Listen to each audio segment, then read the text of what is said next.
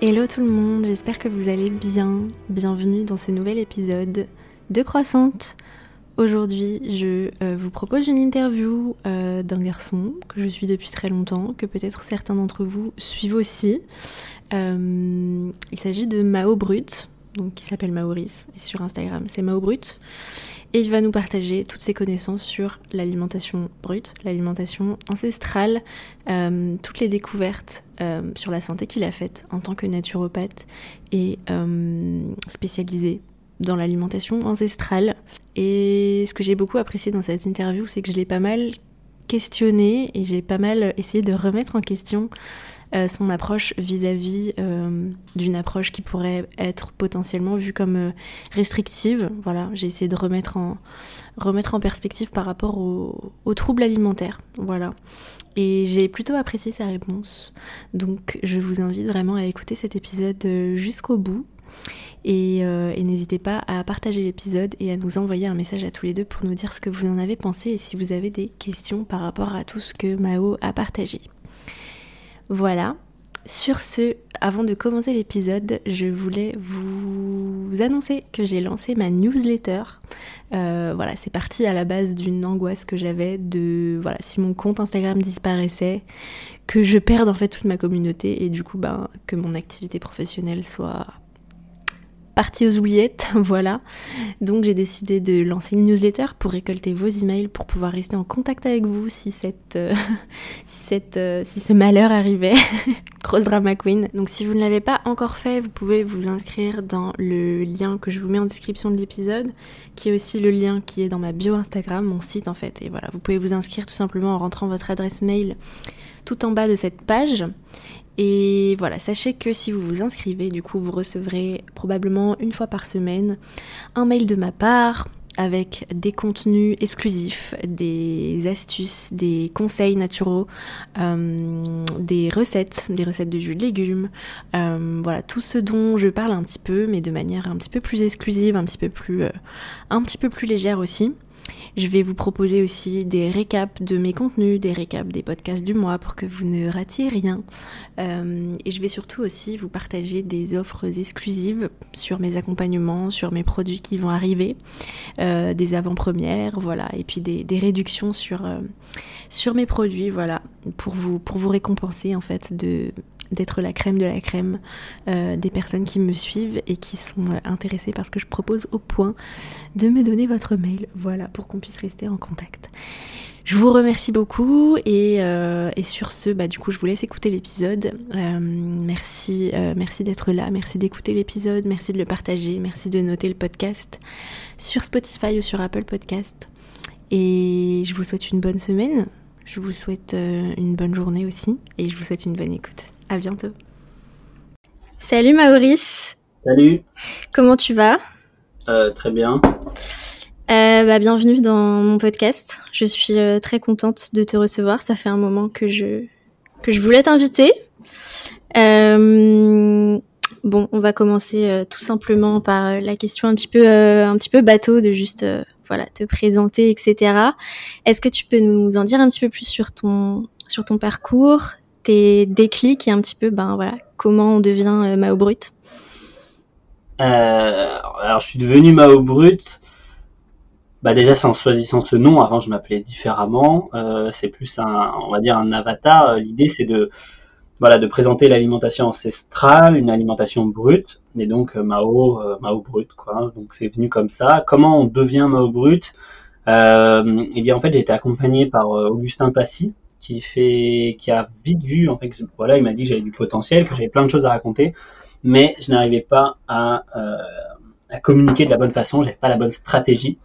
C'est-à-dire que je faisais, j'ai travaillé, j'ai fait en sorte de faire des, des posts, des choses comme ça, mais euh, l'essentiel de, en fait, de ce que je savais, ce qui était le plus important, bah, on passait à côté. C'est comme ça qu'en fait j'ai grandi sur les réseaux. C'est parce que j'ai j'ai eu la chance en fait de, de travailler en, avec quelqu'un qui, qui s'y connaît très bien, qui m'a tout appris, parce que euh, je connais beaucoup de gens qui ont beaucoup de connaissances, euh, mm. et moi j'ai accumulé pas mal de connaissances au final, au fil du temps, euh, sur ces dix dernières années. Mais il y a une différence entre accumuler des connaissances et savoir les partager. Mm. à l'oral, là, comme ça, oui, c'est facile, je peux parler, je peux.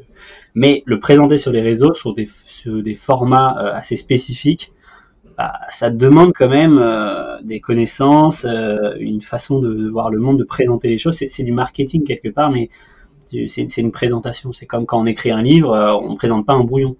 Après, au brut, sinon mon parcours, c'est d'avoir d'être sorti du, cadre scolaire, d'être sorti du, cadre, euh, d'avoir expérimenté plein de choses, euh, des voyages, des, expérimentations sur le jeûne, sur l'alimentation, et en fait, j'ai vite découvert que les, fameux spécialistes euh, auxquels avant bah, j'avais mon médecin traitant, enfin sur internet des, spécialistes, des, grands des spécialistes, des médecins, des je sais pas, des nutritionnistes, euh, avant, bah voilà, j'écoutais ce qu'il disait, et puis en faisant quelques expériences, on peut vite se rendre compte que la réalité est différente de ce qu'il présente. Et quand on se rend compte que les spécialistes n'en sont pas vraiment, bah on, se dit c'est peut-être le moment euh, de d'expérimenter et de de rechercher un savoir ailleurs que dans les sphères officielles. Parce qu'en fait, les sphères officielles sont souvent en retard et souvent, euh, en fait, elles, elles éliminent beaucoup d'informations pour euh, pas. Je sais pas pourquoi, mais. Tu te définis, enfin voilà, c'est un peu ton, ton, ton titre sur Instagram d'aventurier naturopathe. Euh, c'est quoi le rapport entre, entre les deux en fait? Parce que c'est vrai que moi, en fait, j'ai lancé ce podcast pour parler à la fois de bien-être, de santé, mais aussi de voyage parce que euh, je voyais vraiment un lien entre bah, l'aventure, l'exploration et l'exploration intérieure, la santé, etc. Donc, euh, comment tu définirais toi et comment tu as expérimenté en fait ces deux facettes? Alors, c'est, euh, ce sont plutôt les autres qui m'ont défini comme ça, euh, dans le sens où bah moi je, vis ma vie et je, je me définissais pas, forcément, si ce n'est comme un être humain. Mais voilà, par rapport aux autres naturopathes, c'est vrai qu'il bah, y a une différence, c'est que j'hésite pas à, prendre mon sac à dos et bah, à partir à l'autre bout du monde euh, sans me poser de questions. Et d'ailleurs, c'est par le voyage en fait que j'ai, enfin les deux, le voyage et la naturopathie, euh, les deux se sont faits ensemble. Et c'est vrai que quand je compare aux autres naturopathes, je ne crois pas qu'il y en ait un qui ait autant voyagé que moi, en tout cas pour de ce que je connais. Et donc c'est pour ça que je mets en avant cette particularité. Euh, bah, du fait que j'ai beaucoup beaucoup voyagé, j'ai fait l'équivalent de quatre fois le tour de la Terre en autostop, en termes de kilomètres. Euh, et c'est, il y avait une période où voilà, dès quand je revenais sur Paris, euh, là où j'habite, mes amis à chaque fois me disaient mais ah bon t'es là? Ils étaient surpris parce que j'étais tout le temps à l'autre bout du monde, tout le temps euh, ailleurs, sur les routes en autostop. Et c'est comme ça que j'ai appris et que j'ai pu vérifier ce que je disais dans les livres, c'est-à-dire que la naturopathie, il y a beaucoup d'informations, il y a beaucoup, il y a de nombreux textes, il y a de nombreux auteurs, mais entre la théorie et la pratique, moi j'ai pu expérimenter euh, voilà euh, que, ce qu'il disait n'était pas forcément euh, adapté à ma situation en tout cas. Et, voilà j'ai découvert des, petites choses comme ça. Ok. Est-ce que tu as un exemple d'une expérience en voyage qui t'a qui t'a fait découvrir quelque chose sur toi sur ta santé? Bah très rapidement oui. La, la fois où j'ai je n'ai mangé en fait pendant plusieurs mois j'ai mangé que des fruits crus. Donc c'était au départ. Au début, j'ai eu une grosse détox, voilà, j'ai eu le nez qui a coulé pendant plusieurs semaines, enfin, ma peau qui a changé, enfin, beaucoup de choses qui ont changé. Puis, au bout de cinq mois, je crois, c'est ça, je suis parti en voyage. C'était mon premier voyage d'ailleurs. J'ai pris un vélo, j'ai mis euh, une tente euh, qui pesait une tonne, j'ai mis, euh, enfin, ce que je pouvais, un vieux duvet, enfin, bref, vraiment, c'était à l'époque. Voilà, j'avais jusqu'à 20, 20 kilos sur mon vélo, c'était pas du tout adapté, j'avais pas une selle adaptée, rien n'était adapté, mais c'était mon premier voyage. Euh, J'avais demandé à mes amis de me suivre, ils ont tous eu peur. Ah, tu vas dormir dehors, mais non, c'est dangereux. Enfin bref. Moi je me dis mais non, pas, ça a pas l'air si dangereux que ça. Et je suis parti. Premier jour, donc j'avais pas fait de vélo depuis 6 mois. Je fais 180 bornes. Euh, alors que j'avais pas fait de vélo depuis 6 mois et j'avais jamais fait 180 bornes de ma vie, surtout avec 30 kilos sur le dos. Et le lendemain, donc je m'endors et je me dis c'est bon, je vais avoir des, courbatures énormes, ça va être catastrophe. Je me réveille, j'ai rien j'ai rien. Je dors très peu parce qu'il faisait très froid. Et en tant que Parisien, euh, on n'a pas l'habitude euh, d'avoir en nous des températures qui descendent sous les 5 degrés, sous les 0 degrés. Euh, donc ça, ça m'a surpris, mais j'ai quasiment pas dormi de la nuit. mais en tout cas au réveil, le lendemain, j'avais pas de courbature et le lendemain et le surlendemain non plus. Et ça, ça a été une, une grande découverte. J'ai fait, mais au final, si je fais vraiment attention à ce que je mange, euh, tout ce qui normalement devrait arriver, c'est-à-dire tomber malade, parce que là j'ai pris froid, enfin bref, euh, et le, les courbatures et la fatigue, bah, n'existaient plus. Hmm. Ça, vraiment, ça m'a fait une, une claque parce que j'ai fait, mais waouh, en fait, je suis capable de, de, faire beaucoup plus que ce que je pensais. Pourquoi? Parce que bah, j'ai changé mon carburant. Si on me prend six, euh, six mois avant cela, je suis incapable de, de faire ça. Mais Mm. incapable. Et je tombe malade au premier coup de froid, je dors pas de la nuit, alors là c'est fini, je suis explosé de fatigue. Et là, en six mois, une transformation, mais une énorme différence. Hmm. Et ça, ça m'a, c'est ma première expérience qui m'a vraiment, euh, j'ai fait ah oui. Et donc jusqu'où je peux aller? Et à partir de là, je me suis dit bah, je vais m'acheter du, matériel et je vais partir à l'aventure. Je, vais repousser mes limites. Euh, et puis on va voir ce qui va se passer. Ok. C'est un petit peu un chemin pour euh, devenir un petit peu un, surhumain, parce qu'on nous, délimite vachement dans, notre, euh, dans nos capacités finalement dans la société moderne, où on a toujours plus de confort et finalement le confort nous sert pas forcément. Est-ce que c'est ça que tu cherches à faire? Hum, non, c'est pas surhumain, c'est, je pense, juste humain. C'est Mhm. qu'en lisant après par la suite beaucoup de, de livres anthropologiques, je me suis rendu compte que c'était euh, c'était normal d'avoir ce genre de, de capacité. C'est que c'est c'est pas force. Oui, le, le confort quelque part, euh, mais avant aussi ils avaient un certain confort. C'est plus le fait qu'on se sclérose, on ne bouge plus, on ne, on mange en fait n'importe quoi, on fait n'importe quoi, euh, mais de, dans tout, de tout, de la naissance à l'alimentation, dans l'allaitement, enfin bref, tout est à revoir, et ce qui bride énormément nos capacités. Euh, donc on est des sous-humains, c'est-à-dire qu'on n'exploite pas du tout no- no- notre potentiel. Quand on voit les animaux, on est là, waouh, des, oiseaux migrateurs qui pendant euh, 11 jours ne boivent pas, ne mangent pas, euh, ne font que voler, traversent euh, toute la planète sans s'arrêter.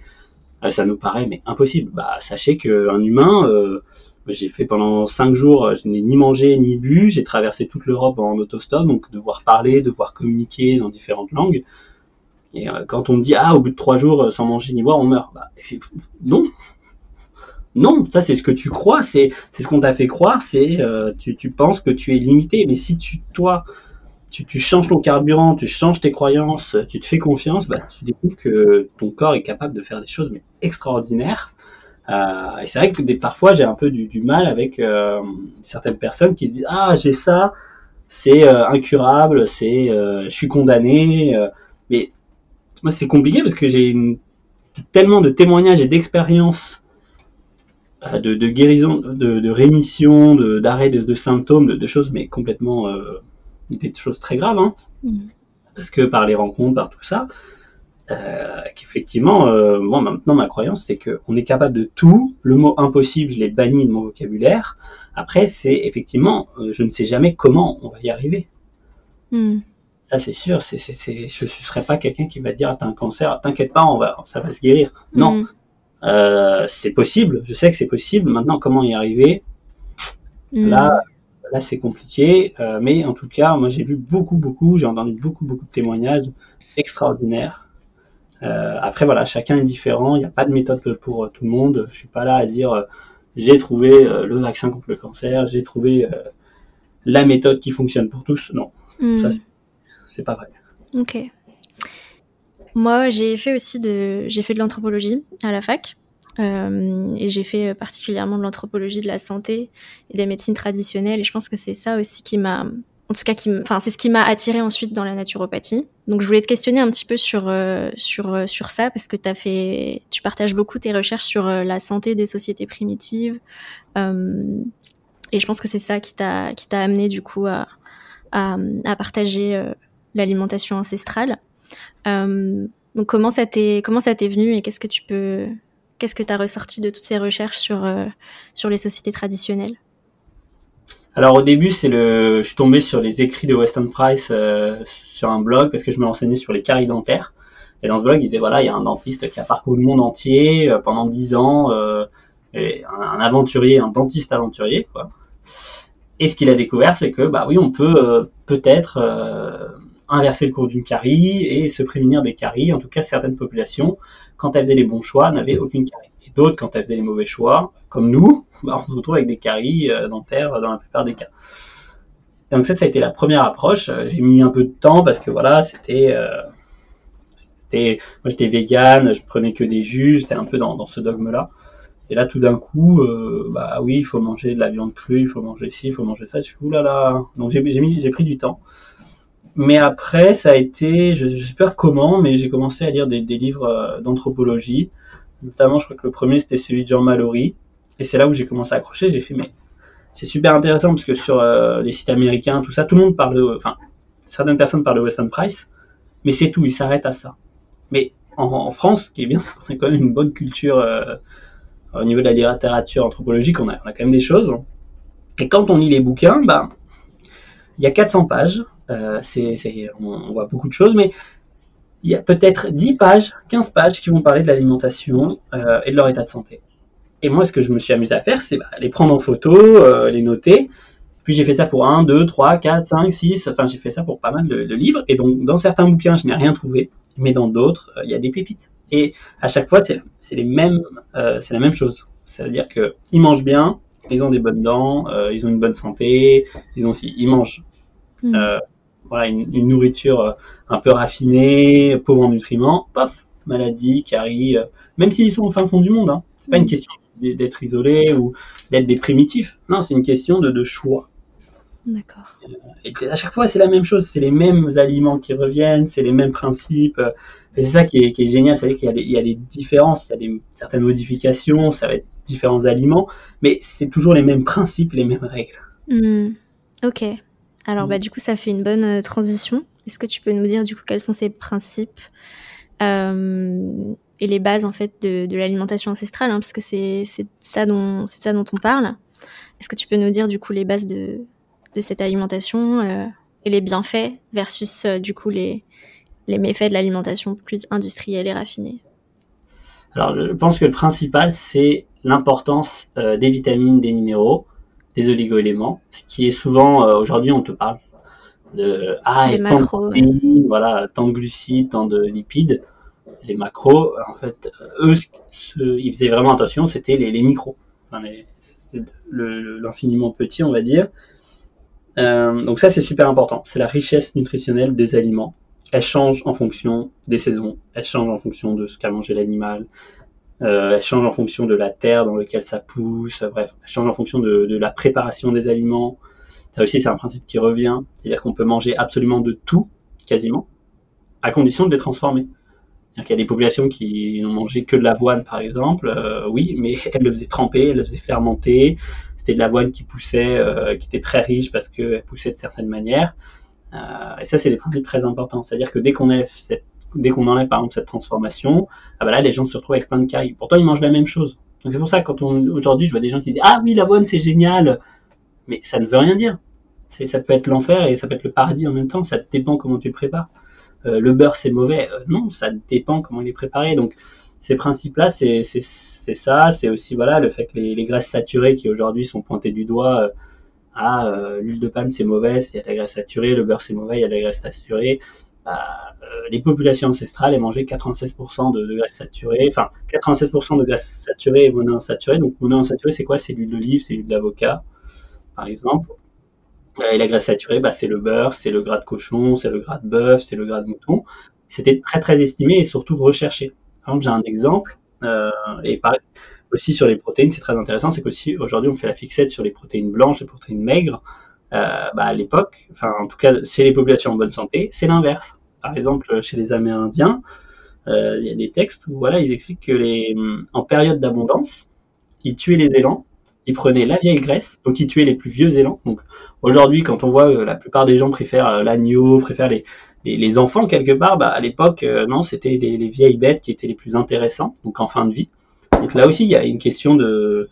On suit la nature, quelque part, c'est-à-dire qu'on tue les, bêtes les plus vieilles, euh, celles qui de toute façon vont mourir. Alors qu'aujourd'hui, on tue les bébés, quoi. Hmm. Et donc, elle, euh, elle, elle, prenait la graisse saturée et la langue. donc aujourd'hui, on me dit, oui, il faut manger de la, de la viande maigre eux, ils, savaient très bien que s'ils ne mangeaient que de la viande maigre, ils allaient tomber malades. On appelle ça le mal du caribou. C'est des nausées, c'est le fait de manger trop de protéines. Donc euh, voilà, ça c'est rien que ça, on, on est à l'envers et sur plein de sujets. Hmm. Et après, sinon, euh, voilà, il y a des principes. Euh, les Inuits mangeaient que de la graisse. Ah oui, parce que ils ne mangeaient pas de la viande, ils mangeaient de la graisse, des abats et de la viande. C'est pas que de la viande. Tu manges que de la viande musculaire. Il y en a un qui font ça, des, carnivoristes. Au bout d'un an, ils sont capoutes. Hmm. Ils y reviennent parce que c'est pas possible. Donc il y a ça, et dans le même temps, d'autres populations qui vont ne manger quasiment que des fruits. Donc il n'y a pas de... Le, seul principe, c'est la richesse en nutriments. par exemple, quand j'ai mangé que des fruits, il y a d'autres personnes qui ont fait des... Il y a un acteur comme ça qui n'a mangé que des fruits. Au bout de, je crois, de une semaine, deux semaines, il s'est retrouvé à l'hôpital avec de graves carences. Oui, je crois que c'est Ashton Kutcher pour se préparer au rôle de Steve Jobs, un truc comme ça. Oui, je crois que c'est ça. Oui, c'est mm. ça. Et lui? Euh, bah moi j'ai fait la même chose. Quand j'ai fait mes tests sanguins, j'avais euh, mon médecin a voulu placarder euh, mon bilan sanguin. Il m'a dit hmm. ça, il est parfait. Hmm. Ouais, tout est une question de, de qualité. C'est vrai que je pense que les les influenceurs crudivores, ils se nourrissent vraiment au pied des arbres dans des régions où les sols sont hyper fertiles. Euh, mm. C'est sûr que si tu deviens crudivore en te, en te fournissant euh, à franc prix, euh, ça va pas être la même chose. Ça va être catastrophique. Mm. C'est clair. Et, et, les patates dans, dans tout ça, t'as même pas parlé de patates alors que ah, ça fait partie de ton identité. Peut-être que t'en as marre qu'on t'associe à la patate. Non, moi j'aime bien ça, ça m'amuse. Mon frère tubercule. Ça c'est un rôle que j'ai pris aussi. Je l'ai un peu lâché là, mais c'est vrai que c'est rigolo. Pourquoi la patate? La patate, c'est un aliment que j'apprécie beaucoup parce qu'il est simple, efficace, il est économique, on en trouve partout. Euh, généralement, c'est bon, c'est facile à préparer. Euh, et on ne peut, on peut quasiment baser son régime sur des patates, que sur des patates, et être en très bonne santé. Hmm. Alors, pour les gens qui sont très fatigués, qui sont voilà un peu malades, tout ça, je recommande pas forcément. Par exemple, en sortie d'un jeûne, je vais pas manger de patates parce qu'il y a un manque d'enzymes digestives euh, du fait que ce soit cuit les enzymes digestives qui sont détruites à plus de 42 degrés. Euh, c'est pour ça aussi que les grands, les gens fatigués, euh, les gens par exemple s'ils sont en phase de cancer, tout ça, il y a une meilleure alimentation à aller chercher. Mais les patates pour les gens qui sont plus ou moins en bonne santé, c'est le choix de la facilité. Euh, je le recommande parce que c'est très simple. Après, personnellement, moi, je mangerais plutôt que des mangues ou que des aliments comme ça. Je baserais plutôt mon alimentation sur ça, mais c'est extrêmement compliqué que ce soit de gérer la maturité des fruits, que ce soit c'est pour ça que la patate, c'est facile. C'est facile, en plus ça passe partout. Quand tu vas chez les amis et que tu dis ah bah oui, moi je mangerais bien des patates, ça n'embête personne. Mm. C'est quelque chose qui, est quasiment universel. Et c'est pour ça que je parle autant de la patate. C'est que c'est le moyen le plus simple, je pense, actuellement, d'être en très bonne santé. Mm. Et du coup, comment les, comment les choisir? Comment les préparer? Comment les conserver pour euh, en tirer le meilleur bénéfice? Alors souvent, il faut les prendre de producteurs. Moi, j'aime bien quand elles sont, bah, je sais pas, quand elles sont fermes, quand elles ont un peu de terre encore, ou quand elles sont, elles sont reluisantes. Enfin, je sais pas, elles sont. Mm. Après, le, c'est quand on les goûte. C'est-à-dire que plus elles ont de goût, plus elles sont savoureuses, et plus ça veut dire qu'elles sont riches en nutriments, plus, plus ça veut dire qu'elles sont. Ça, ça... En fait, on, voilà, le goût, en fait, notre goût, va nous amener à, à, reconnaître ce qui est bon ou pas pour nous. Donc, euh, comment les choisir, c'est au goût. Après, les choses simples, hein, quand elles sont germées, on évite, et surtout quand elles sont vertes, on enlève la partie verte parce que ça, c'est un peu toxique. D'accord. Ok. C'est, on peut, on peut avoir des petites nausées. Enfin bref, c'est un peu, voilà. Faut juste éviter ça. Après, comment les préparer au four, à la poêle, euh, vapeur, à l'eau. Il y a tellement de façons. C'est, c'est vaste. Hein. Hmm. Ok. J'avais envie de te te questionner un petit peu sur, euh, sur les limites un petit peu de, de cette euh, diète, sachant que voilà, alimentation ancestrale, ok, mais euh, on est quand même en 2023, on n'a pas forcément les, les mêmes enjeux en termes de, de mode de vie ou de d'objectifs climat que nos ancêtres. Comment tu te situes vis-à-vis de, de cet équilibre à trouver dans le quotidien en fait, vis-à-vis de, des conseils que tu, que tu prodigues en fait? Ce qui est compliqué, c'est qu'effectivement, tu vois, quand on parle par exemple de graisse saturée de, vieux animaux, par exemple la graisse de bœuf, c'est la, meilleure. C'est celle qui est la, avec ça tu peux tout cuire, euh, c'est elle est très très riche. Enfin bref, c'est génial. Euh, je, n'ai toujours pas trouvé de graisse de bœuf de qualité. Ça mm. fait deux ans maintenant, un an et demi. J'en ai jamais trouvé. Donc oui, il y a des choses comme les œufs. Très compliqué de trouver des œufs à 100% de pâturage. Euh, donc il y, a, des limites. C'est les limites, c'est que il y a, comme les, produits laitiers, trouver des produits laitiers de qualité, c'est la croix et la bannière. La plupart du temps, du 100% pâturage, on n'en trouve pas. On n'en trouve pas. Pour ça que oui, c'est il y a, cette limite, il y a cette limite euh, du fait qu'il y a très peu de bons aliments. Mais en cherchant bien, on trouve, et c'est pour ça aussi que je trouve que la patate est, géniale, c'est que par contre, trouver des patates de qualité, c'est pas si difficile. Hmm. Les légumes, je trouve qu'en France, ça va, on, trouve quand même des, légumes de bonne qualité. Euh, et après, même des œufs bio, ça, ça passe. Ça veut dire qu'avec ça, on peut avoir un régime qui est efficace.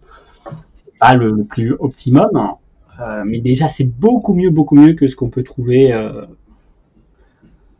voilà, après, c'est vrai que si je me retrouve, par exemple, je me suis retrouvé en Hollande, à Amsterdam, pendant trois jours. Et là, là, j'ai, là, j'ai peiné parce que j'arrivais pas à trouver d'aliments riches en nutriments et j'ai vraiment vu la différence. C'est-à-dire que les aliments du commerce, les aliments préparés, on était dans un, centre, voilà, dans, un hôtel où ils préparaient à manger. C'était de la qualité, mais c'était une qualité qui était, euh, ça n'avait rien à voir avec ce que moi j'avais l'habitude de, de manger et j'ai vraiment vu la différence. C'est-à-dire que j'ai vraiment vu, mais ah j'ai faim, je, sens que je manque de quelque chose. Après, on me laisse 10 jours dans cette ville, je vais trouver des, fromages de pâturage, je vais trouver des aliments de qualité. Donc il suffit de prendre le temps. Ce qui est compliqué, c'est quand on bouge tout le temps, quand on est tout le temps en déplacement, là ça devient un peu plus complexe. Hmm. Mais je sais pas si c'est sur ça que tu. Hmm. Bah, enfin oui, la, limite pour moi, c'est aussi que bah déjà trouver des produits animaux. Bon, moi, je suis, j'ai un petit peu cette cascade. Donc, je, suis végétarienne, végane à 95%. Je, j'accompagne les personnes qui, qui souhaitent avoir une alimentation végétale pour l'écologie euh, à le faire de, la manière la plus saine possible. Donc, euh, c'est pas moi qui vais aller, euh, qui vais aller dire oui, oui, mangeons de la langue de bœuf. mais le problème aussi là-dedans, c'est que, bah, comme tu le disais, c'est difficile de trouver des produits animaux de, de grande qualité et quand quand bien, quand bien même. Enfin, ça, ça correspond pas à la réalité de, de la majorité des gens, en fait, qui peuvent pas avoir une, des poules dans ah leur bah, jardin ou, une chèvre ou une vache, en fait, euh, qui n'ont pas forcément accès euh, à ça. Euh, C'est pour ça que je, je parle de, régime patate. Mm. Quand on n'a pas accès à une viande de, de, qualité, il vaut mieux pas y toucher. Pourquoi? Parce que, un, effectivement, l'élevage, l'élevage intensif, ça détruit tout, on le sait. Euh, par contre, des vaches qui boutent de l'herbe, euh, qui ne sont que de pâturage, c'est bon pour l'écologie. Mm. C'est la grande différence. C'est-à-dire c'est le, le fait d'être un carnivore quasiment n'est pas un problème dès lors qu'on suit les règles de la nature. C'est-à-dire que mm. la, vache, elle pâture, euh, elles sont dehors. Alors là, au niveau écologique, il y a eu un article sur Le Monde qui est passé comme ça, où il disait qu'au niveau bilan carbone, en fait, on est, on est même, elles maintiennent l'écosystème. Donc elles sont importantes, qu'on a besoin de ça. Par contre, tous les élevages industriels, les élevages de poulets, tout ça, mais alors ça, mais ah oui, si, on pouvait détruire tout ça, si on pouvait arrêter avec tout ça, euh, ce serait génial. Et donc, euh, moi, je, suis quasiment euh, végétarien. C'est vrai qu'il y a d'autres qui font de, qui parlent de l'alimentation ancestrale. La plupart sont très viande. Moi, je mange jamais de viande. Je, je vois pas l'intérêt, ni même de poisson. Euh, je vois pas l'intérêt pour moi-même. Hein. Pour d'autres, ça, ça peut être intéressant mais euh, j'en mange très rarement des, des appâts de, de, temps en temps, mais sinon je suis quasiment végétarien. Euh, effectivement, quand tu parles de 95% de végétalisme, je pense que je peux être dedans, là-dedans aussi. Euh, donc pourquoi? Parce que tout simplement, avoir des aliments de qualité, euh, c'est beaucoup plus simple d'avoir des légumes de qualité. Ouais. Mais, euh, mais, ce truc de manger de la viande, c'est mauvais, ça détruit la planète, c'est pas vrai dans le détail. C'est-à-dire que manger de la viande industriel, oui, c'est mauvais. Manger des légumes industriels, c'est mauvais. Manger des avocats de manière industrielle, qui sont produits de manière industrielle, c'est mauvais. Par contre, par exemple, ces fruits stock qui font des, des fruits en permaculture, ça vient d'Espagne. Donc effectivement, ça vient d'Espagne, il y a quand même du transport. Mais leur avocat, ça pousse en permaculture, ça maintient l'écosystème. C'est comme l'huile de palme, j'ai de l'huile de palme vierge rouge, elle vient d'Afrique. Elle est écologique dans sa manière d'être produite. Ils prennent euh, voilà ce qu'il y a sur les arbres. Les arbres sont là depuis des milliers d'années. Ça, l'écosystème il tient en place. Bref, il n'y a, pas, y a aucun mm. souci. Par contre, si on prend de l'huile de palme produite de manière industrielle, raffinée, euh, où on détruit des forêts entières pour en planter, ah oui, là il y a un problème. Mm. Sortir de, cette idée de tel aliment, tel aliment, tel aliment est mauvais, c'est plus c'est la manière de produire. Mm. Oui, et puis c'est vrai que quand on dit manger de la viande, malheureusement, pour la grande, grande majorité des cas, ça revient à aller acheter du jambon euh, à Leclerc. Et c'est ça, qui est vraiment à pointer du doigt, quoi. Et, malheureusement, manger de la viande au sens de euh, avoir une vache euh, pour sa consommation personnelle qui, mange, du, qui mange des, pâturages, ça, ça, ça, correspond à même pas 1% de la population mondiale, quoi. Enfin, ça dépend des pays, bien sûr, mais, euh, mais voilà. Autre euh, limite sur laquelle je voulais te, questionner, donc moi je suis aussi accompagnante en, en troubles alimentaires. Et je trouve que dans toute cette approche, il y a des choses qui sont super intéressantes, mais c'est vrai que d'un point de vue restriction, euh, d'un point de vue règle, d'un point de vue euh, un petit peu manque de liberté. Enfin voilà, par exemple, moi, voilà, j'ai grandi une partie de mon enfance en Italie et je ne voudrais pas vivre sans manger une pizza de temps en temps. Donc, comment tu abordes les choses? Par exemple, je sais pas, quand tu accompagnes des femmes qui ont des objectifs de perte de poids intentionnels, est-ce que euh, tu prends des pincettes? Est-ce que tu as réfléchi à cette question, en fait, tout simplement? De pas insuffler encore plus de, règles, de restrictions et de, contrôle en fait sur euh, l'alimentation, l'orthorexie. Est-ce que c'est quelque chose que tu as que tu as étudié? Voilà parce que ça pourrait être euh, ça pourrait être euh. questionnable en fait dans ton approche. Je pense que je devrais plus me filmer au quotidien, les gens hallucineraient parce que cette notion justement elle n'existe pas chez moi, cette notion de restriction. La seule restriction, c'est de manger des aliments bruts. Mais les, festins que je fais, c'est c'est non-stop. Et d'ailleurs, moi, j'étais, j'étais boulémique et euh, j'ai encore des traces euh, de temps en temps euh, suite à des, des, traumas parce que voilà, j'ai, j'ai un peu trop poussé mes limites. Quand on fait trois jours de jeûne sec, on mange un jour, qu'on refait trois jours de jeûne sec, qu'on mange un jour. Le, le, corps, il en peut plus et il génère des traumas. Et après, voilà, donc j'ai encore des, des, des, des effets boulémiques de temps en temps.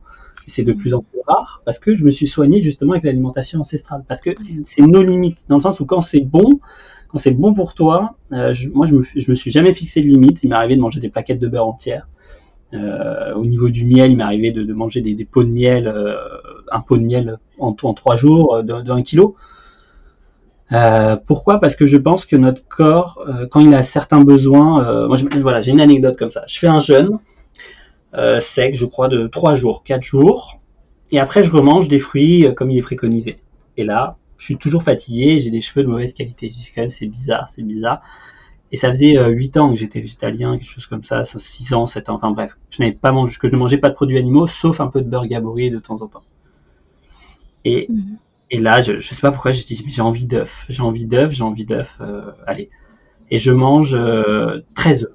En fait, 13 jaunes d'œufs, euh, et je crois la moitié du, des blancs d'œufs mais d'affilée. C'est-à-dire que j'en mange 6 et puis je vais en racheter 6 et 6, bref, donc j'en mange 13. Et là, je me dis, mais ça va être une catastrophe.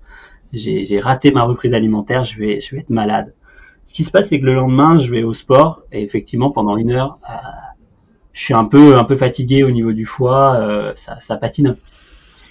Sauf qu'après, j'ai beaucoup d'énergie, je me sens bien et le jour d'après, j'ai les cheveux comme jamais je n'ai eu depuis 8 ans. Mmh. Des, des, beaux cheveux, euh, des, et j'ai une énergie de dingue. Et là, ça a brisé cette croyance, comme quoi il fallait suivre des règles. Et pour moi, maintenant, ma croyance, c'est écoute ton corps. Ton corps sait exactement ce qu'il lui faut. Et après ça, j'ai pas mangé d'œufs de, pendant pas mal de temps. Je n'en avais pas besoin, je n'en avais plus besoin. Et vraiment, cette, euh, cette expérience m'a révélé quelque chose. Voilà, c'est qu'il faut sortir de, cette notion de, quantité. Euh, des fois, on a besoin de certaines choses. Euh, il faut se, il faut, faut savoir s'écouter. Il faut savoir s'écouter. Euh, c'est pas facile parce qu'on nous on nous apprend pas, euh, on nous a jamais appris ça. Mais euh, oui, par exemple la pizza, moi je me suis fait une pizza un jour, on a fait une pizza au levain. Il mm. n'y a pas de problème. Si tu manges de la pizza qui est faite avec du blé ancien et tu mets du levain, eh bien tu peux manger de la pizza tous les jours de ta vie. Je pense que tu vas vivre très longtemps et en très bonne santé. Mm peux manger euh, du chorizo, tu peux manger euh, du fromage, en veux-tu, en voilà. Si c'est de la grande qualité, si c'est vraiment les animaux pâturent, euh, bref, sont dans un état naturel, il n'y a aucun souci. Hmm.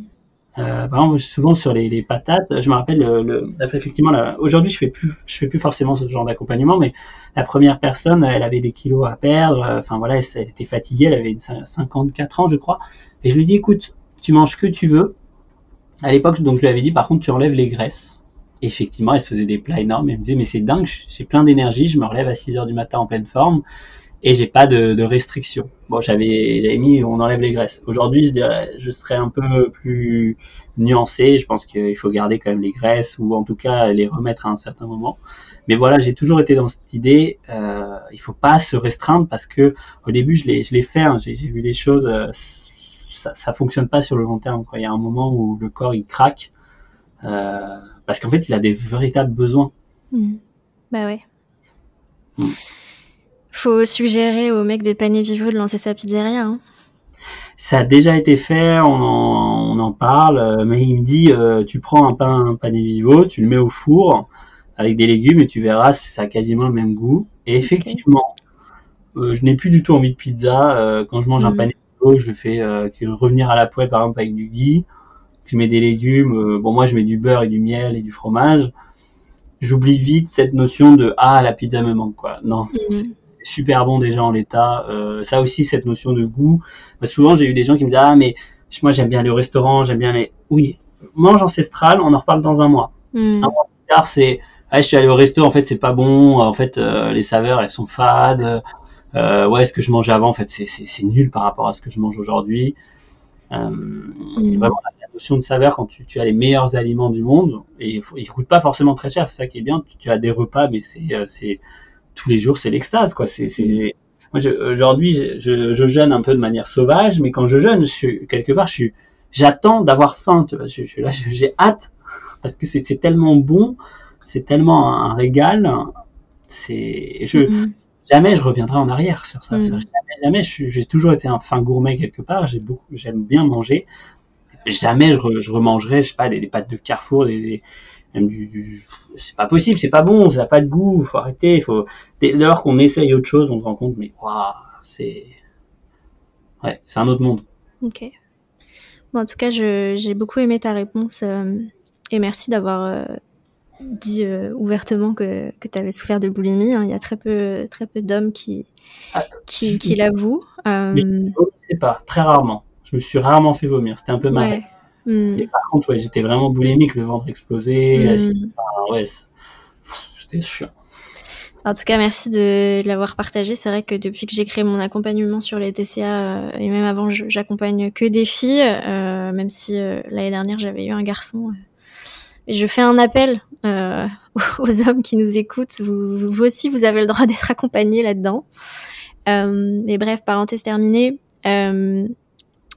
Oui, je voulais rebondir euh, sur euh, sur euh, sur ce que sur ce que tu as dit et que j'ai beaucoup apprécié sur le fait que et c'est ce que j'ai vraiment envie de partager aussi quand je parle de naturopathie et d'alimentation végétale qui peuvent aussi être qualifiées de de restrictives qu'on peut vraiment pratiquer ce type d'alimentation et ce type d'hygiène de vie dans l'abondance.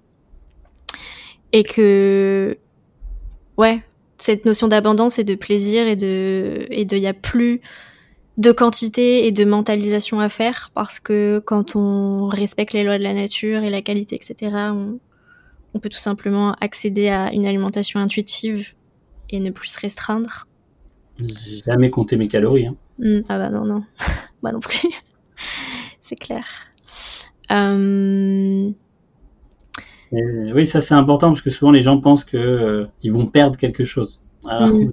rien Quand, quand j'ai transitionné vers une, quand j'ai changé d'alimentation au tout début, je me rappelle, j'aimais pas les dates, j'aimais pas les figues. Il y avait plein de fruits que j'aimais pas. Et j'étais un peu déçu parce que je me dis quand même, les gens ont l'air d'apprécier et moi j'apprécie pas. En changeant mon alimentation, tout d'un coup, mon palais, tout ça, ça s'est nettoyé. Et tout d'un coup, tous les fruits devenaient délicieux dès lors qu'ils étaient de bonne qualité. Mm.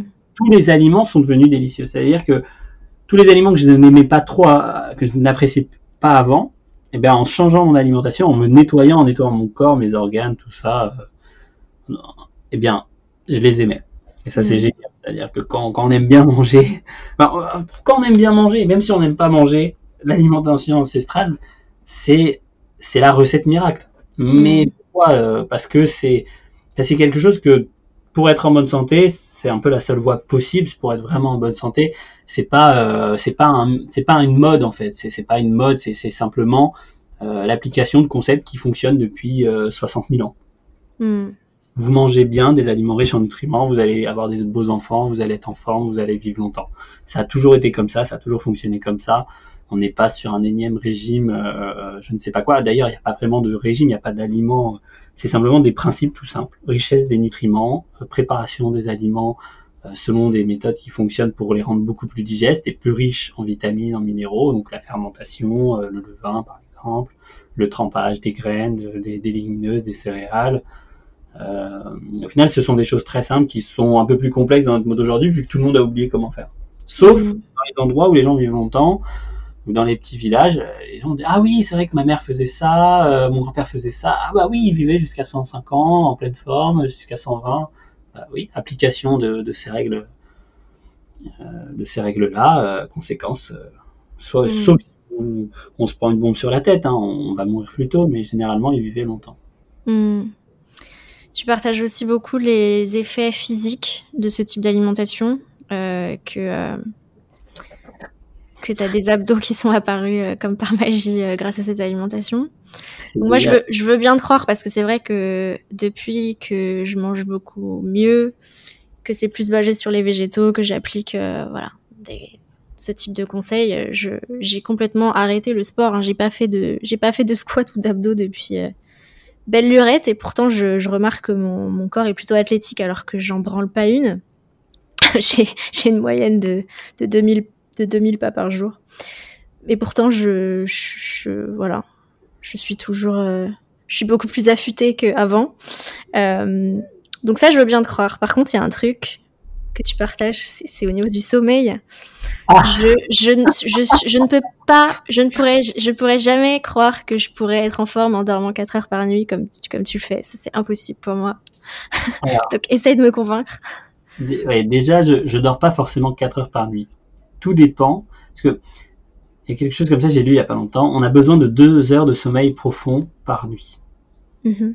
Ça, c'est vrai. On a vraiment besoin de 2 heures de sommeil profond par nuit et on n'a pas besoin de plus pourquoi on dort 8 heures? C'est parce qu'on n'arrive pas à dormir, on n'arrive pas à avoir ces 2 heures de sommeil profond en 2 heures. Généralement, il nous faut euh, jusqu'à 8 heures, voire 9 heures. Comment améliorer le sommeil profond? L'alimentation, en changeant l'alimentation, j'avais un meilleur sommeil profond. En rétablissant mes hormones, que ce soit en jeûnant et en mangeant mieux, là aussi j'ai vu une amélioration, donc un meilleur sommeil profond. C'est-à-dire que maintenant, quand on essaye de me réveiller quand je dors d'un sommeil profond, c'est impossible. Je dors vraiment, vraiment, vraiment profondément. Alors qu'avant, j'avais un sommeil de mauvaise qualité. Avant, il me fallait à peu près 10 heures. Mm. Et après, c'est l'étude de mes cycles, euh, c'est-à-dire qu'on a des cycles qui reviennent toutes les deux heures, et on a un moment 15 minutes où on a un coup de barre toutes les à peu près 1h30, 2 heures. Quand on rentre dans ce cycle-là, c'est comme euh, quand on prend le premier métro euh, pour arriver par exemple au boulot à 8 heures. Si on prend le premier, on arrive à l'heure et on dort suffisamment. Mais si on le rate, eh bien, il faut savoir que le, on rattrape un deuxième train, mais on ne retrouve jamais le sommeil profond la qualité de sommeil profond du premier cycle. Et donc, typiquement, concrètement, quand je dors, par exemple, si j'ai un début de cycle à 2h10 du matin et que je me couche à 1h30, je vais rater mon cycle parce qu'il est soit à 2h10, soit à minuit 10, on va dire. Si je me couche à 1h30, bah, je vais avoir un petit peu de sommeil profond, puis je vais tomber dans un deuxième cycle où on aura deux fois moins de sommeil profond. Donc, pour avoir mes deux heures de sommeil profond euh, bah, dans, dans, la nuit, il va me falloir 6 à 7 heures peut-être de sommeil. Par contre, ce qui se passe, c'est que si j'attends et je me couche à 2h10, à, 4h10, j'aurai à peu près euh, 1h45 de sommeil profond, ou 1h30, c'est à peu près ça, le premier cycle, il y a 1h30, le deuxième, c'est 45 minutes, le troisième, c'est 25 minutes, et ainsi de suite. Et eh bien, j'aurais juste à faire un deuxième cycle, et j'aurai mes deux heures de sommeil profond. C'est pour ça que moi je parle de, de, 4 heures. Je dors 4 heures. Si j'ai eu mes deux heures de sommeil profond, je n'ai besoin de 4 heures. Si par contre j'ai raté mon cycle, je me suis couché à la mauvaise heure, eh bien là il va me falloir 6 à 7 heures de sommeil. Et comment moi je repère mes cycles? Ben, Je regarde l'heure du lever du soleil, même si là, euh, bon, j'ai fait quelques, quelques, petits trucs au niveau des expériences personnelles, tout ça, qui ont un peu changé ma façon de fonctionner. Et apparemment, maintenant, je suis plus sur le coucher du soleil. Mais bon, ça, je suis encore en train de, chercher, de faire des recherches, de, tester. Mais déjà, ce que j'ai pu voir avec les gens que j'accompagne, c'est effectivement, quand ils trouvent leur cycle, on cherche ensemble leur début de cycle. Et ils me disent, mais c'est hallucinant, effectivement, je me couche, euh, au, et au bout de 4-5 heures, je suis en pleine forme. J'ai un bien sommeil. Donc chacun est différent. Les gens qui ont besoin de 10 heures, bah, ça va peut-être passer à 6 heures. Ceux qui avaient besoin de 7 heures, bah, ça va passer à 3 heures et demie. Euh, et puis voilà, il y a aussi d'autres axes d'amélioration, l'alimentation, le fait de, de, rétablir ses hormones, tout ça, le fait de dormir dans un environnement euh, beaucoup plus sain. Mais c'est voilà, ça c'est ma petite découverte personnelle, ce, ces cycles-là. Euh, quand j'en parle autour de moi, les gens ont du mal à comprendre parce que c'est très très très complexe. Au ouais, tu m'as perdu là. mais c'est compliqué parce que c'est le sommeil est complexe. Le mm. sommeil et même moi je m'y perds quoi entre est-ce que c'est l'heure du lever, du coucher euh, Il y a aussi cette histoire de, de profil qui bascule et du, enfin c'est un, c'est un, moi j'arrive à m'en sortir parce que ça fait dix ans que j'utilise ça et j'ai utilisé dans plein de pays différents donc j'ai vraiment vu que c'était lié au lever du soleil en tout cas pour moi pendant pendant des années. C'est-à-dire que j'allais en Italie et ah je regardais l'heure du lever et du coup je me couchais à telle heure et hop je me réveillais quatre heures plus tard en pleine forme. Euh, j'arrivais en Azerbaïdjan bah là c'était encore un, autre fuseau horaire et je regardais. Je vais aux États-Unis euh, je regarde le fuseau horaire, hop, ah bah tiens, euh, tiens j'ai un cycle à 22 heures, bah je me couche à 22 heures et je vais me réveiller à, à 4 heures du matin en pleine forme. Euh, donc ça m'a beaucoup aidé. Comme le jet lag, euh, le jet lag, il n'existe plus avec cette façon de faire. Mm. Parce que, ok, euh, il m'est arrivé souvent, parce que les, gens sont persuadés que je me couche à 21h tous, tous les soirs. Non, la plupart du temps, je me couche à 4 heures du matin, à 2 heures du matin, 6 heures du matin, ou même à 10 heures du matin. Tant que je suis sur mon cycle, je vais récupérer beaucoup plus vite. Mais souvent arrivé, par exemple, je vais m'endormir à 10 heures du matin, bah hop, je vais me lever à 14 heures. Mm. J'aurai mes 4 heures de sommeil, donc mes 2 heures de sommeil profond. Et par contre, si je me rate, bah là, je vais devoir dormir 2 heures de plus. Ok. Ouais, donc pour, euh, pour info, la première interview qu'on avait, qu'on avait planifiée, tu voulais la faire à 3 heures du, 2 heures ou 3 heures du matin, heure française? ça m'avait, fait triper, ça, quand même. J'aurais bien voulu quand même te voir euh, pour constater ton, ta forme à ce moment-là quand même bah c'est, c'est vraiment pas une question. Je, je, je, ne dors pas 4 heures par nuit. C'est vraiment quand je trouve mon cycle, au bout de 4 heures, je suis en pleine forme et pour toute la journée. Et quand je le trouve pas, je vais dormir 6 à 7 heures et je vais pas être aussi en forme. Je vais souvent mm-hmm. avoir besoin peut-être d'une petite sieste. Je suis un humain comme tout le monde, c'est-à-dire que je suis pas plus que les autres, je suis pas différent des autres. Il me faut autant de sommeil que tout le monde, voire peut-être plus. Bon, un peu moins maintenant en améliorant mon alimentation et tout ça. Par contre, voilà, on, on, fonctionne selon des cycles et quand on respecte les cycles, bah, ça va beaucoup mieux. C'est comme quand on, on, mange aux heures où on a faim, bah, on va mieux digérer, ça va se passer beaucoup mieux. Enfin bref, c'est mmh. on s'écoute profondément. Ben voilà, on, on, arrive à des résultats euh, assez extraordinaires et c'est vrai que ça, ça surprend mes amis. Je les fais rire souvent. Euh, bah, je me rappelle mon coach euh, Augustin, il, il hallucinait parce que euh, je lui répondais à 2 heures, à 4 heures du mat, puis euh, s'il voyait que j'étais connecté à 4 heures, puis il m'envoie un message à 8 heures, bah, je, suis là, oui, je réponds. Euh, c'est rigolo. Et c'est vrai que moi, je m'en rends compte, j'ai beaucoup plus de temps que la plupart des gens parce que, bah oui, effectivement, j'ai un très très bon sommeil grâce à ça. Hmm. Ok. Euh, je voulais te questionner aussi par rapport aux, jeunes euh, que, tu, que tu conseilles. Moi, je, je c'est pas mon cas parce que bah, déjà, je, enfin, j'attire beaucoup et j'accompagne beaucoup de personnes qui ont une alimentation troublée et que bah, du coup par expérience et voilà tout simplement euh, quand on a une aliment, un rapport à l'alimentation complexe des compulsions etc euh, jeûner ça va pas forcément euh, faire du bien et que moi en, en ayant essayé de l'expérimenter hein, c'est vrai que j'ai pas une, une grande expérience mais du peu que j'ai essayé ça ça ne m'a pas forcément aidé et je sais que le jeûne a potentiellement plus de bienfaits sur les hommes que sur les femmes. Qu'est-ce que tu aurais à dire par rapport à ça? Alors le, jeûne c'est génial, c'est un, un outil, c'est comme prendre un marteau ou un couteau euh, et vouloir couper un aliment. Euh, C'est-à-dire que ça va améliorer plein de choses, le sommeil, euh, la digestibilité, ça va réparer plein de choses. Par contre, dès lors qu'on a des traumas, on a des stress, euh, effectivement, je le conseille pas vraiment parce que ça va vous faire trembler et vous allez vous couper le doigt. Mmh, okay. Vous allez taper sur le doigt au lieu de taper sur l'aliment à côté. Ça veut dire que c'est un outil à double tranchant qui est très très efficace quand il est bien utilisé et qui par contre peut provoquer des troubles euh, et ne pas résoudre de, de problèmes. D'ailleurs, je ne dirais pas que le jeûne résout des problèmes. Il permet de prendre du recul, il permet de, de faire une pause, euh, il permet d'améliorer les choses. En fait, il permet de se donner du temps. Mais si on n'a pas de ressources, et quand on a des troubles alimentaires, c'est souvent le cas, il vaut mieux ne pas jeûner parce qu'un jeûne où on n'a pas de ressources, ça ne sert pas à grand chose parce que le jeûne, c'est on détruit et de, derrière on doit reconstruire. Et si on n'a pas les ressources nécessaires pour reconstruire, bah, on va juste se, se en fait se, se, tuer à petit feu. Donc euh, c'est pas à faire, c'est à faire. Plus on est en forme et plus le jeûne va être efficace, mais en même temps moins on en a besoin. C'est ça qui est intéressant. Mmh. Et souvent voilà on conseille les gens qui sont des profils musculaires très en forme, qui ont beaucoup d'énergie. Alors ces gens-là faire un jeûne, même sur 30 jours ils vont pouvoir le faire et ça va leur faire un bien fou. Et quand on est fatigué, quand on n'est pas en forme, qu'on a des troubles alimentaires, il vaut mieux bien manger ou faire des, des jeûnes très très courts de, de 6 heures, de 8 heures. De... Voilà, il faut y aller progressivement et mmh. c'est vrai que... Le jeûne de la nuit suffit finalement. Oui, oui, euh, mais ça dépend, ça dépend. Je, j'ai fait jeûner des personnes euh, qui étaient maigres, ça les a, ça a amélioré leur assimilation. Moi, mmh. c'était, c'était aussi mon, mon, chemin. Après, voilà, quand on a des troubles alimentaires, c'est pas forcément à faire. Mais voilà, toujours garder à l'idée que c'est un, super outil, mais à double tranchant. Euh, et ce que j'ai pu voir aussi, c'est qu'en améliorant mon alimentation, euh, bah, j'ai beaucoup moins besoin de, jeûner. Je jeûne quasiment plus. Euh, et après, voilà, moi, comme j'avais encore des, traumas du fait que j'ai poussé mon corps hors de ses limites, dès que je jeûnais, en fait, je faisais des mauvaises reprises alimentaires, et du coup, le jeûne devenait limite inutile et néfaste. Maintenant, là, voilà, j'ai réussi à, je me suis vraiment rendu compte que j'avais ça et je suis allé réparer ça.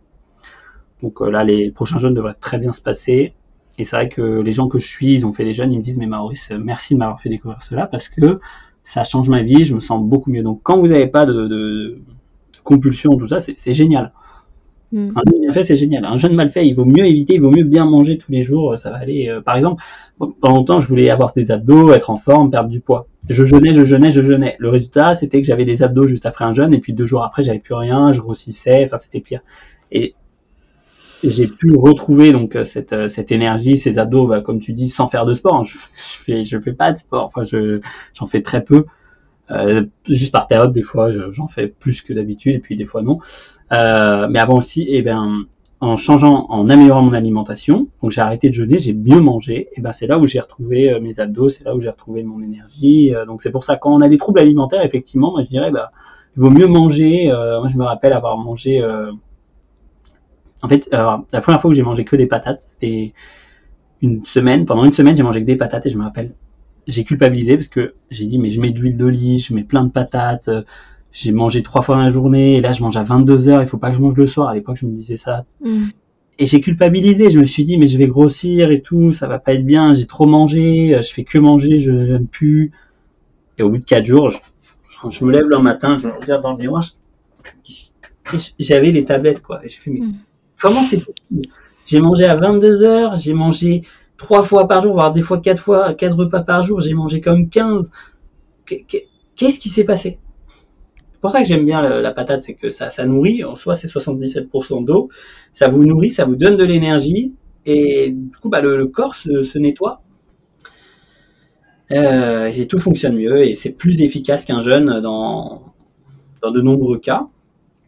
Même si voilà, je dirais que le, jeûne peut être efficace, mais quand on est dénutri, il vaut mieux manger, vous aurez beaucoup plus de résultats.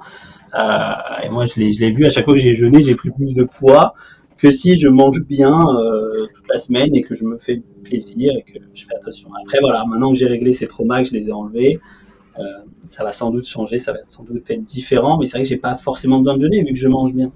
Hmm. À satiété. Ok.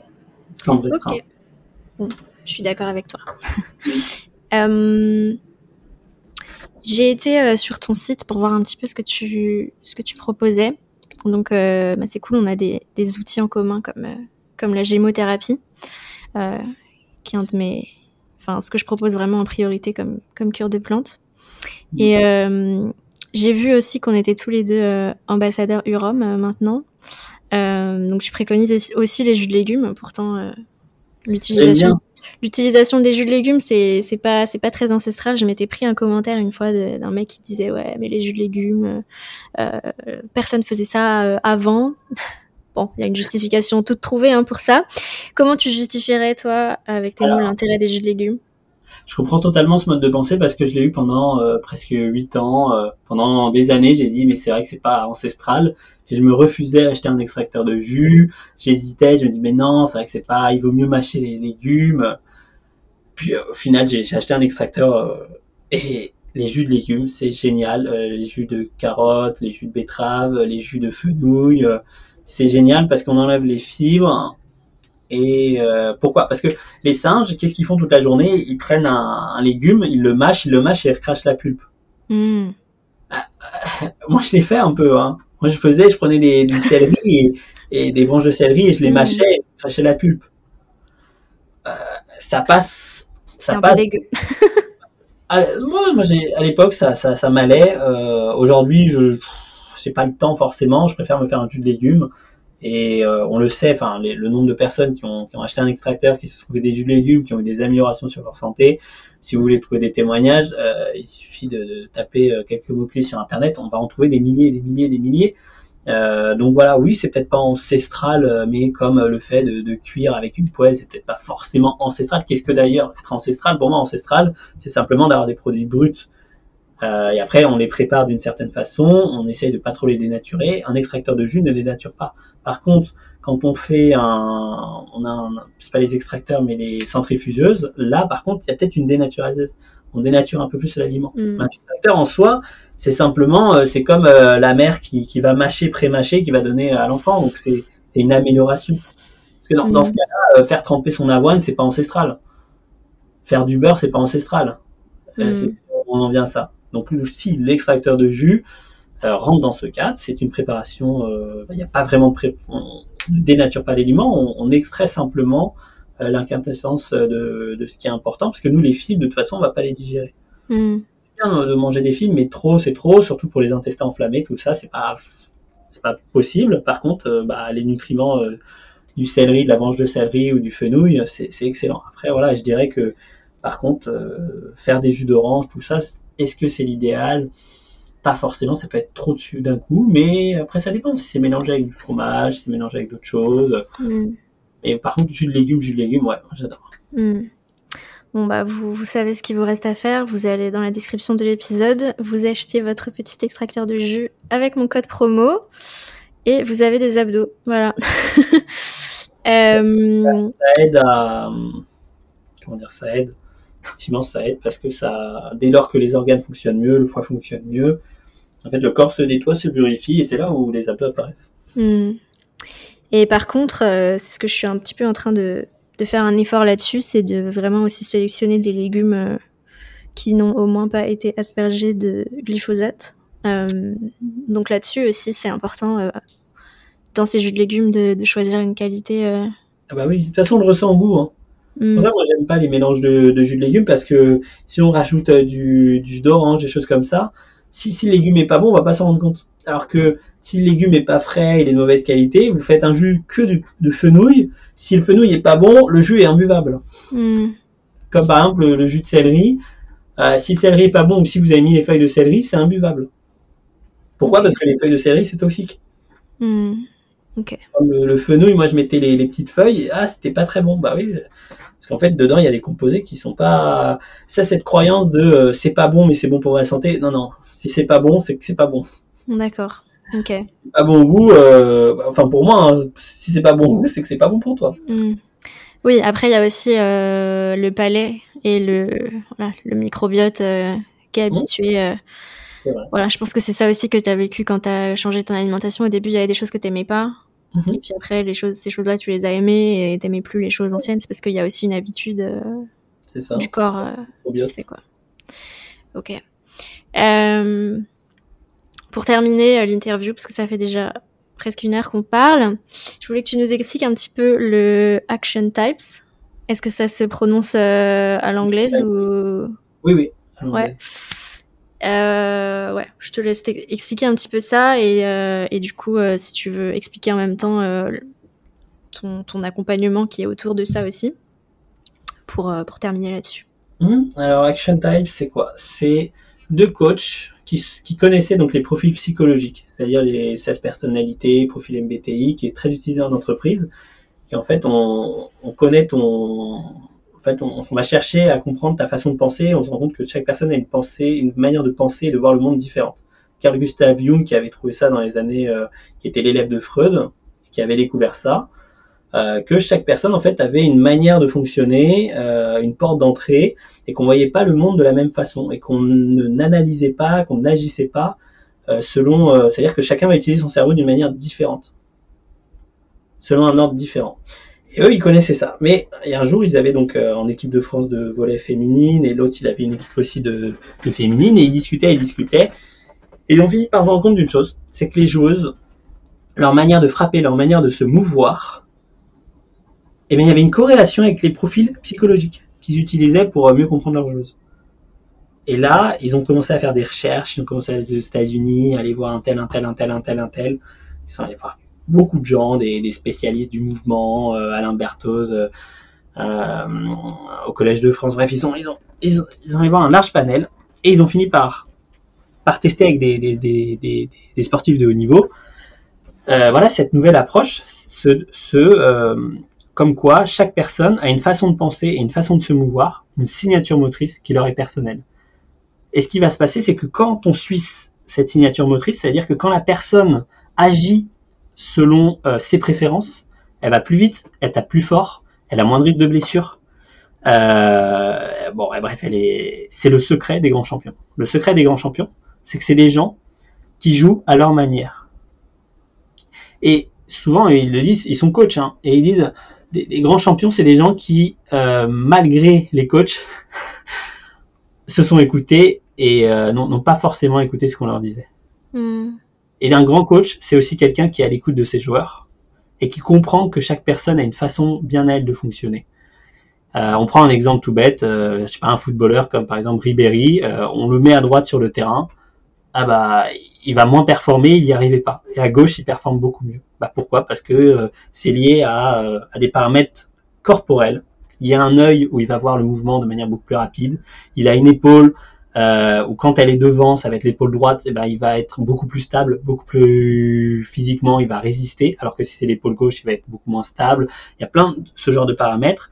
Et c'est pour ça que bah, certaines personnes vont performer dans certaines positions et pas dans une autre.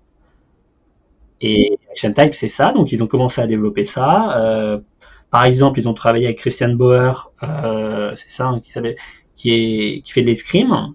Bah, équipe de France, médaille d'or aux Jeux Olympiques. Il va en Italie, quatre ans plus tard, Jeux Olympiques, médaille d'or.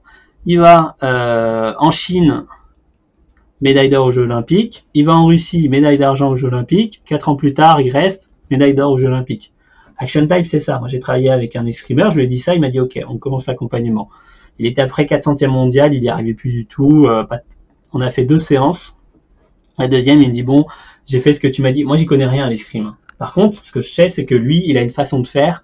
Il a des mouvements. Il a, par exemple, plutôt d'avoir la main vers le bas, bah, faudrait plutôt qu'il ait la main vers le haut.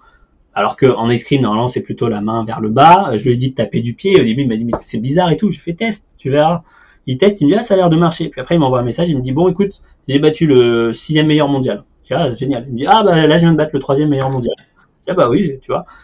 Et là il me dit ah bah j'ai fait la meilleure perf, euh, j'ai fait ma meilleure perf. Et son niveau voilà a augmenté. Après il y a plein de paramètres à prendre en compte, euh, mais rien qu'avec juste deux séances, bah, ça, explose. Parce que quand on suit nos préférences, quand on fait quand on, ouais, quand on suit nos mouvements, par exemple, je parle avec un boxeur et je lui dis, euh, écoute, euh, t'as remarqué que t'arrêtes pas de taper du pied quand tu, quand tu, quand tu frappes? Il me fait, euh, ah, ah oui, oui, c'est vrai. Ça, c'est une préférence motrice. C'est-à-dire qu'il y a des gens, en tapant de l'avant du pied, ils vont avoir plus d'énergie. C'est quand, par exemple, on dit à des musiciens, il faut taper avec le talon. Eh, je suis désolé, moi, j'ai jamais réussi à taper avec le, talon parce que je gagne de, de l'énergie, je, je me coordonne en tapant avec le bout du pied. Et quand je joue du piano et que je suis à fond, moi, j'ai toujours remarqué, j'ai le bout, j'ai l'avant de mon pied, le talon qui se lève et l'avant du pied qui tape le sol. Parce que ça me coordonne, parce que ça me donne de l'énergie. Hmm. Ça, les préférences motrices, c'est euh, jouer selon euh, selon ses préférences. Euh, donc ça marche très très bien donc dans le sport de très haut niveau. Hein. Par exemple, Kylian Jornet, pourquoi il réussit tout ce qu'il fait? C'est quelqu'un qui court pour les courses de longue distance. Il est très très fort. En fait, quand on lit son livre, on se rend compte que lui, il reste tout le temps dans son imagination. Ça, lui donne de la force. C'est ça qui lui permet d'économiser d'énergie. C'est ça qui lui permet euh, d'être toujours dans sa coordination la plus optimale et donc de, dépenser le moins d'énergie possible. tout est comme ça. Les, grands sportifs, leur secret, euh, c'est qu'ils, euh, en fait, par chance, ils ont trouvé leur façon de faire la plus optimale. Mhm. Donc euh, voilà, il y, a ça. Euh, et après, bah voilà, ils ont utilisé ça pour euh, des grandes entreprises, Rolex, l'équipe dirigeante. Ils sont accompagnés par bah, Bertrand Terolas, qui est un des fondateurs. ils ont travaillé avec l'équipe de Carrefour, de Disney, de Orange. Ils ont d'excellents résultats. Et maintenant, bah moi, ce que j'ai pu découvrir, je suis pas le seul hein, dans Action Type, parce qu'on est on est 140 à peu près à être coach dans le monde, donc c'est assez peu. Il y a près une personne qui connaissent l'approche, donc c'est très très peu éclaté dans plein de fédérations, des choses comme ça.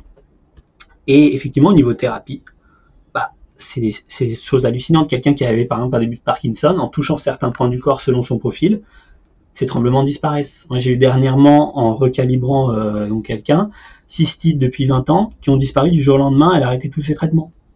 J'ai eu quelqu'un qui avait des douleurs de règles euh, à, tomber par terre. On a fait un, voilà, on l'a remis dans sa motricité principale avec quelque chose qui a pris 15 euh, minutes. Hein. Elle me dit, je comprends pas, j'ai plus de douleur de règles. Elle attend deux jours, elle, pensait que ça allait arriver, non Et le mois d'après, plus de douleur non plus. Mm. Il n'y a pas que ça, il y a aussi toute la manière de fonctionner. Moi, mm. Je m'amuse à, aller voir euh, la première fois qu'ils viennent, puis au bout de trois mois, quand ils ressortent, ils n'ont plus rien à voir. Dans le charisme, dans la manière de fonctionner, dans la manière de bouger, tout, tout, tout a changé. Mm. Euh, et donc on est encore très loin de, de en fait, c'est un outil, donc il euh, n'y a pas de limite. Euh, l'approche Action Type, c'est un outil, c'est comprendre qu'on a des préférences. Euh, et quand on suit ces préférences, bah, on est beaucoup plus efficace dans tout ce qu'on fait, que ce soit l'apprentissage, que ce soit j'ai un, frère qui est professeur, il, a, il a pu aider des élèves grâce à ça, en comprenant que bah, certaines personnes sont plus à l'aise pour écrire, d'autres pour être à l'oral. C'est-à-dire qu'on on va écouter le corps et c'est en suivant le corps qu'on va atteindre de hautes performances. Donc moi, effectivement, dans mes suivis, euh, souvent, les gens viennent pour la nutrition, euh, donc on le fait. Ça dure, euh, ça dure assez peu de temps parce qu'au final, c'est des choses assez simples. Et puis ça se fait sur le long terme. Hein. Et très vite, on embraye sur ça. Et là, les gens, ils, hallucinent parce qu'ils découvrent qu'ils fonctionnent de telle manière que bah, de le faire de telle manière, bah, ils seront beaucoup plus efficaces. Donc moi, j'ai adapté une pratique du sport aux élastiques selon le profil. Ça, c'est assez génial parce que on se rend compte, bah, on peut faire du sport pendant une heure et on va rester en pleine forme au bout d'une heure. Parce que quand on suit ses préférences, en fait, on ne perd pas d'énergie, on en gagne. Même si les muscles se fatiguent, à chaque fois, c'est la même chose. Ils ont, ah, je me sens en pleine forme, on continue. non, non, on arrête. Et le lendemain, ah, j'ai des courbatures partout. Et oui, on a travaillé de manière tellement intense, mais comme vous êtes dans vos préférences, vous ne vous rendez pas compte que vous êtes à un niveau de performance qui est proche du, du, du 100%. Ok c'est comme euh, et, tout est comme ça. mes, vidéos, si elles fonctionnent bien aussi, parce que je savais que ah bah oui, moi j'ai telle préférence, telle préférence. Après, le monde est tellement complexe que même si on a un cadre, en fait, dans la réalité, il faut quand même faire des tests. Il faut quand même faire des tests, il faut tester, il faut essayer. Et puis voilà, c'est en se confrontant au réel aussi qu'on va on va trouver la formule secrète. Mais voilà, Action Type permet de, faire. Euh, par exemple, euh, ils sont allés une fois à Chelsea et l'entraîneur a dit ok, là vous venez de trouver ce que j'ai trouvé, c'est-à-dire ce joueur a telle préférence, telle préférence. Moi, j'ai mis 4 ans, vous avez mis 5 minutes. C'est ça Action Type. On m'a un, moment invité pour un match du PSG handball euh, où on m'a demandé de profiler les joueurs. Euh, ça m'a pris 20, 20, 25 minutes pour tout profiler les, les 9 joueurs, des choses comme ça. Là où un entraîneur va passer des, des années, des années, des années. En fait, ça permet d'aller très vite. Mais en soi, un bon entraîneur va le faire intuitivement. Ok. Ok, intéressant. Bah, merci. Ouais, vas-y. Ok. Voilà, c'est reconnu au niveau français euh, à l'INSEP, euh, parce qu'il y a souvent des gens, qu'est-ce que c'est, c'est un truc bizarre. Ouais, bah maintenant, à l'INSEP, il ils utilisent Action Type, et on verra en 2024 ce qui va se passer, euh, si ça va améliorer les choses ou non. Mais en tout cas, maintenant, voilà, c'est ça c'est bien, c'est qu'il y a des avancées. En fait, ce qui est très intéressant, c'est que les sportifs de très haut niveau sont au courant, enfin, certains, mais la plupart des gens n'en ont jamais entendu parler. Alors que, par exemple, l'actuel euh, entraîneur de, handball euh, de l'équipe de France, il est coach Action Type. Ok. Personne, enfin, c'est drôle, quoi. Hmm. Pourquoi? Parce que c'est la compétition. On va pas donner ce qui nous a permis, les outils qui nous ont permis d'être euh, au plus haut niveau. Hmm. Ouais, c'est chasse gardée, quoi. Bah oui. c'est pour ça qu'en thérapie, c'est un peu plus simple, c'est qu'on s'échange un peu plus, les... ça va un peu plus vite. Hmm. Ok. Eh ben, merci de nous avoir partagé tout ça. Ça donne envie de s'y intéresser. Euh, est-ce que tu veux terminer en partageant autre chose euh, Je sais pas. quelque chose, une, petite nuggets of wisdom ou, ou un projet ou. Bah, ce que je dirais, c'est la phrase d'Action Type, c'est listen to your body, c'est écoutez-vous, écoutez-vous, écoutez-vous, testez des choses différentes, mais écoutez-vous et faites ce qui vous donne le plus d'énergie, que ce soit physiquement ou mentalement. Euh, ça ne sert à rien de travailler pour travailler. Vous allez juste vous fatiguer. Euh, même tous les, par exemple, les gens qui font des posts sur Instagram, tout ça. Moi, j'ai fait pendant un an des posts écrits. Ça me fatiguait, ça me prenait toute la journée. Et le résultat, c'était que j'ai eu 500, 400 abonnés au bout de trois mois de travail acharné. Euh, ça ne sert à rien de travailler si l'on ne suit pas sa signature motrice. Alors que lorsqu'on suit sa signature motrice, le travail n'existe plus, vous êtes dans le lâcher prise, vous vous amusez et vous atteignez des performances extraordinaires. Je reprends sur le, par exemple le football, Maradona, il s'amusait. C'est un des plus grands joueurs au monde, il s'amusait. Ronaldinho était le meilleur joueur au monde, était capable de faire des, choses extraordinaires. Il s'amusait, il ne faisait que s'amuser. Euh, donc le travail c'est bien, mais le travail où on ne se respecte pas, euh, c'est un travail qui ne donne pas de résultat optimum. Et aujourd'hui, moi, mon compte, je m'amuse comme un petit fou et ça marche très bien. Ben oui, j'ai vu que à chaque fois que je retournais sur ton compte, il y avait plus de 10 000 abonnés. bah oui, euh, j'ai trouvé quelque part ma, j'ai pas encore trouvé ma façon optimale peut-être de faire parce que par rapport au sport, le problème avec ça, c'est que les retours, c'est plus compliqué en sport. Euh, le combat, tu le gagnes ou tu le perds. Donc tu vois tout de suite si tu es dans ta performance ou non. Quand tu fais sur les réseaux, ça met plus de temps. Hmm. Ok. Eh ben, merci à tous d'avoir écouté l'épisode jusqu'au bout. Je, pour ceux qui ne suivent pas encore Maurice, euh, ben c'est @maobrut. Et de toute façon, même si vous le suivez pas encore, je pense qu'il est tellement en train d'exploser que vous allez finir par tomber sur un de ses posts euh, grâce à l'algorithme. Voilà. Donc euh, voilà, merci Maurice d'avoir euh, accepté mon invitation. C'était euh, très intéressant. Et puis, eh bien, à bientôt. Bonne semaine à tous et, et à bientôt pour un nouvel épisode. Bye.